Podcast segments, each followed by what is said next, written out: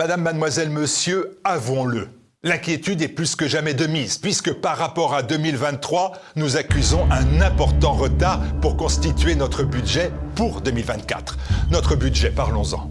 Pour 365 jours d'émission, avec un journal télévisé quotidien, avec une présence sur tous les réseaux sociaux, avec une équipe de professionnels de 25 personnes mobilisées et beaucoup, beaucoup de bénévoles, nous avons besoin de l'équivalent du montant que le gouvernement Macron offre, écoutez bien, tous les ans, avec nos impôts, à des journaux conformistes comme, citons l'Est éclair ou le journal de la Haute-Marne. C'est d'ailleurs une somme infime au regard des 2 milliards d'euros annuels déversés à la grosse presse et aux 4 milliards d'euros attribués au service audiovisuel public. En donnant à TVL, vous faites un bras d'honneur à la presse conformiste, à cette presse de propagande. Vous faites en sorte que l'argent de vos impôts corresponde à vos idées, vos engagements, vos opinions et ne serve pas à financer la presse contrôlée. Oui, la liberté a un prix. Aidez TVL. Maintenant, c'est urgent.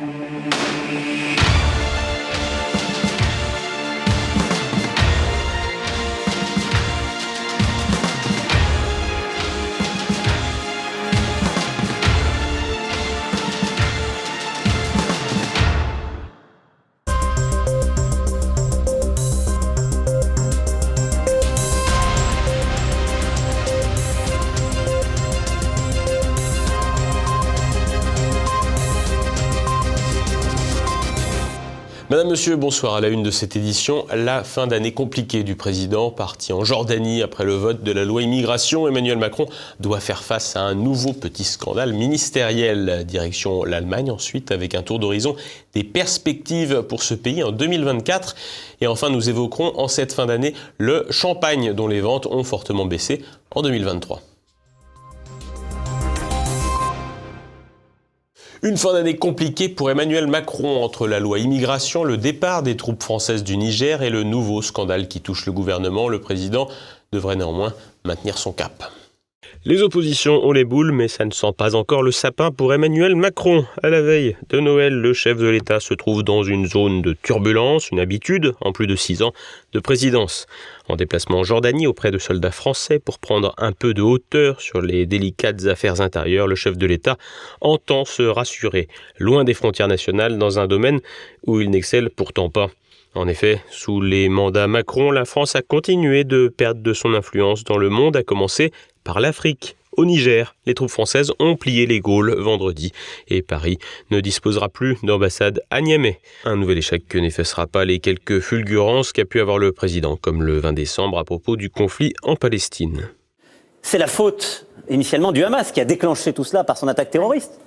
Mais les Israéliens doivent cesser cette réponse parce qu'elle n'est pas adaptée et parce que toutes les vies se valent et qu'on les défend. Cette réponse complète que porte la France, elle est cohérente, elle n'a pas varié. Simplement, eh ben, elle fait plaisir à aucun camp simplificateur. Une position d'équilibre et en conformité avec les politiques historiques de Paris qui ne pourra cependant pas sauver le bilan présidentiel en la matière. Vis-à-vis de la guerre en Ukraine, le président a su être équilibré par moments, mais s'est finalement montré changeant, ce qui est probablement pire que de s'investir à plein dans un camp. En France, le président a vu le projet de loi immigration susciter de vives résistances dans certains domaines. Outre la gauche institutionnelle, les syndicats montrent un peu les dents et des départements socialistes s'agitent. Une gronde qui peut tourner en mobilisation, mais qui peut aussi tout à fait disparaître avec le ripollinage du texte par le Conseil constitutionnel. Un seul ministre a démissionné dans le petit drame provoqué par le vote de la loi par le Rassemblement national. Aurélien Rousseau à la santé. Un non-événement a considéré la moindre importance médiatique du étant le personnel ministériel est interchangeable. Problème, cependant, à sa place, c'est Agnès Firmin-Lebaudot qui a été nommée.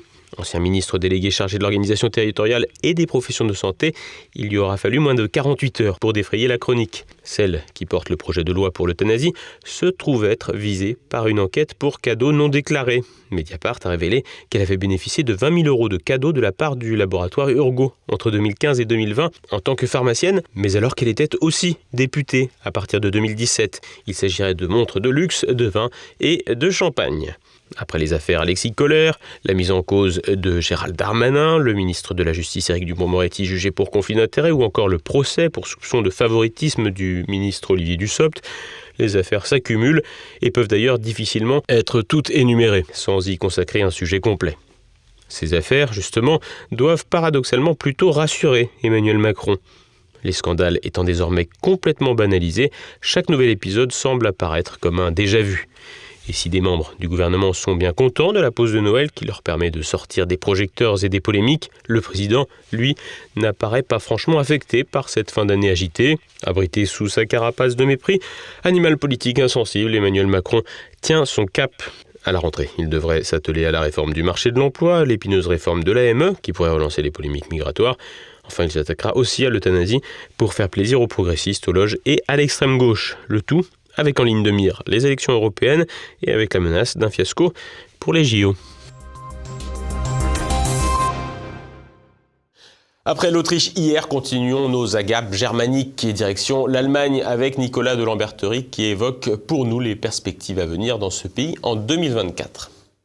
Récession, inflation et endettement. Durant ces dernières années, ces trois mots ne collaient pas vraiment avec l'image de l'Allemagne, la première économie européenne, plutôt identifiée comme étant la puissance industrielle de l'Europe, ayant vampirisé ses voisins du sud européen, et comme par ailleurs le garant de la rigueur sur les questions de déficit budgétaire et d'endettement. Mais le suicide économique des politiques Covid, suivi des conséquences du conflit en Ukraine, qui constitue à la fois la cause et l'excuse de l'explosion des coûts de l'énergie, absolument cruciaux pour une économie industrialisée, font progressivement dérailler l'économie allemande. On notera d'ailleurs que l'Allemagne, autrefois réputée pour sa ponctualité, connaît un désordre inédit dans son réseau de transport ferroviaire pour les voyageurs. Toujours est-il que la dette allemande continue de grimper, au point de générer des blocages politiques inédits pour le vote du budget de l'État, tandis que les perspectives de récession sont désormais étendues à l'année 2024.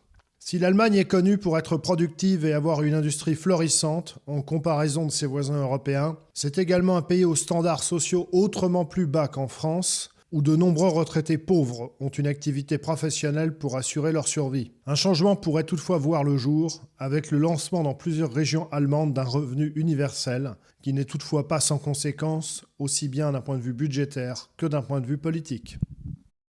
Sur le front économique, l'Allemagne a fait face à des défis persistants liés à l'inflation. Les hausses de prix ont suscité des inquiétudes parmi la population et ont été une préoccupation majeure du gouvernement. Les politiques monétaires et fiscales ont été ajustées pour atténuer les pressions inflationnistes avec un accent particulier sur la stabilité des prix et la protection du pouvoir d'achat des citoyens.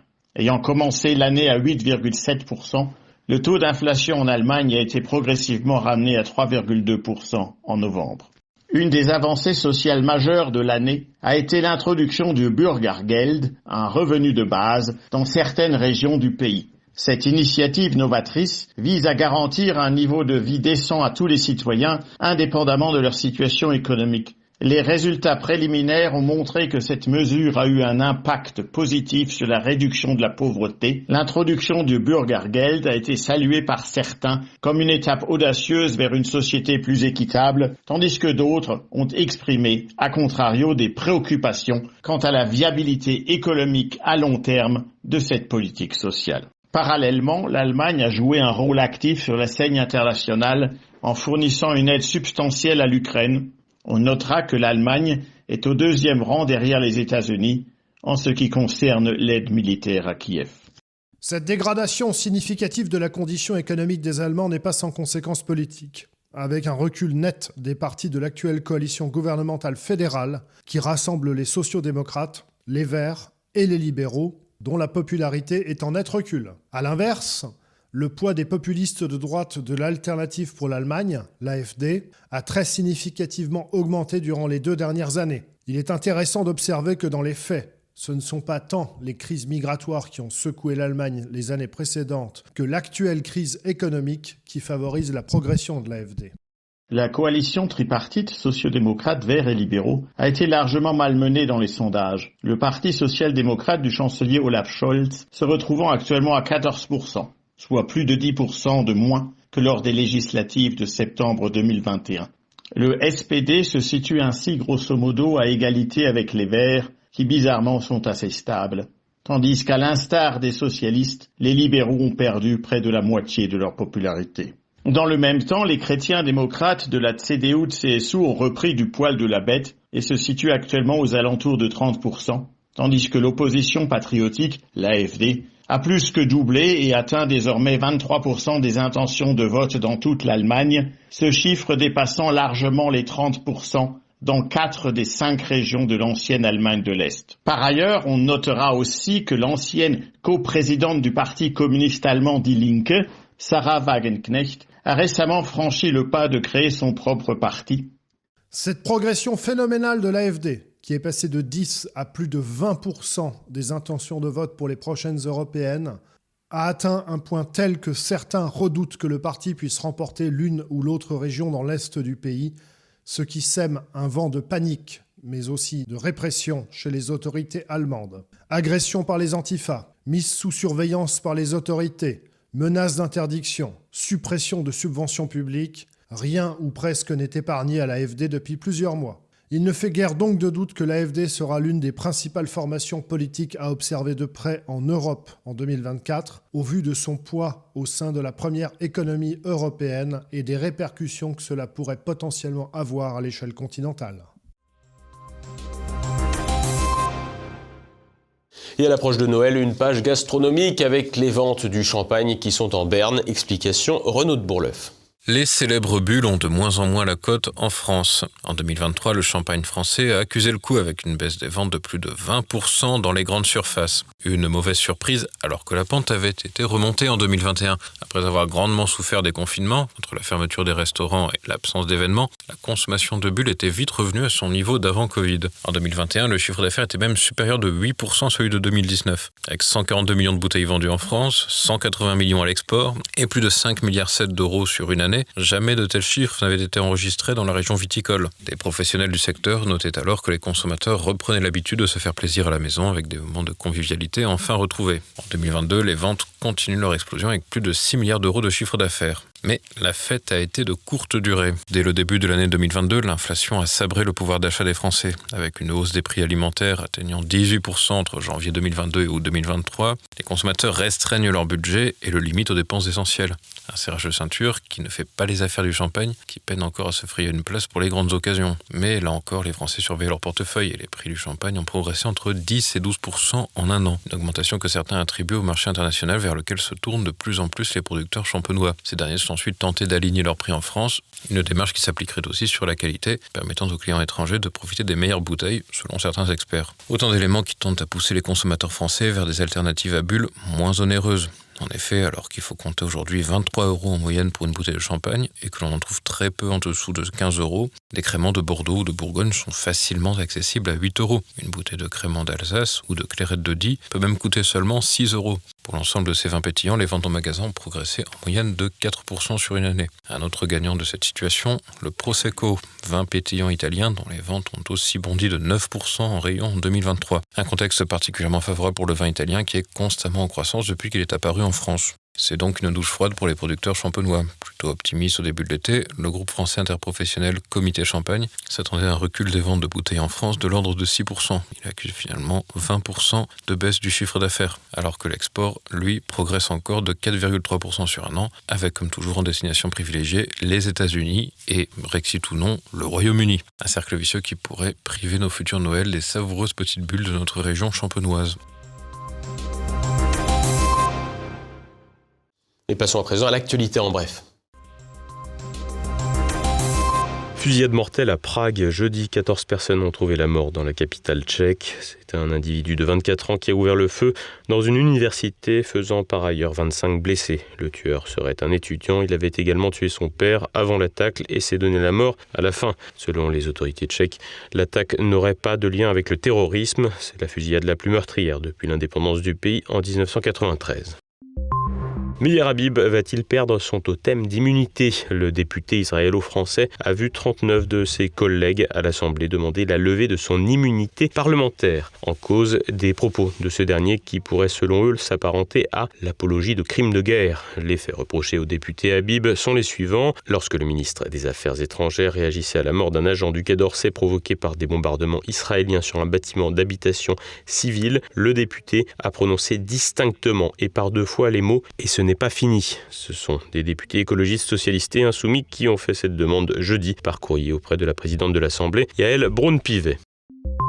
À jamais les premiers à Marseille en 2023, la ville a connu son année la plus meurtrière avec 47 morts et 118 blessés, victimes directes du trafic de drogue. Cette explosion des narco-homicides touche des victimes de plus en plus jeunes. La ville compte plus de 100 points de vente de drogue qui entretient une partie de la population dans une agglomération sur laquelle le président Macron a beaucoup misé depuis six ans.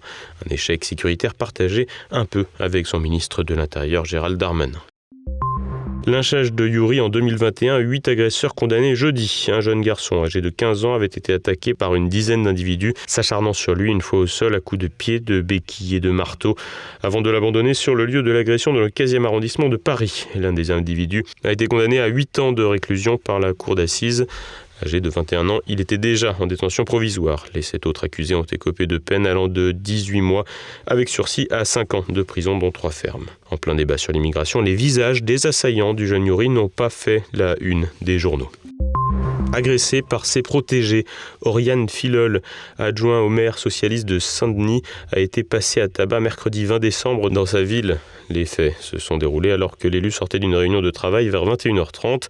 Ces agresseurs ont pris la fuite et le motif de l'agression n'est pas établi mais pourrait s'avérer une circonstance aggravante si Oriane Fiol a été ciblée en tant qu'élu. Également conseillère départementale, elle est une farouche opposante à la loi immigration et au Rassemblement national avec qui elle ne partage pas le constat sur l'insécurité.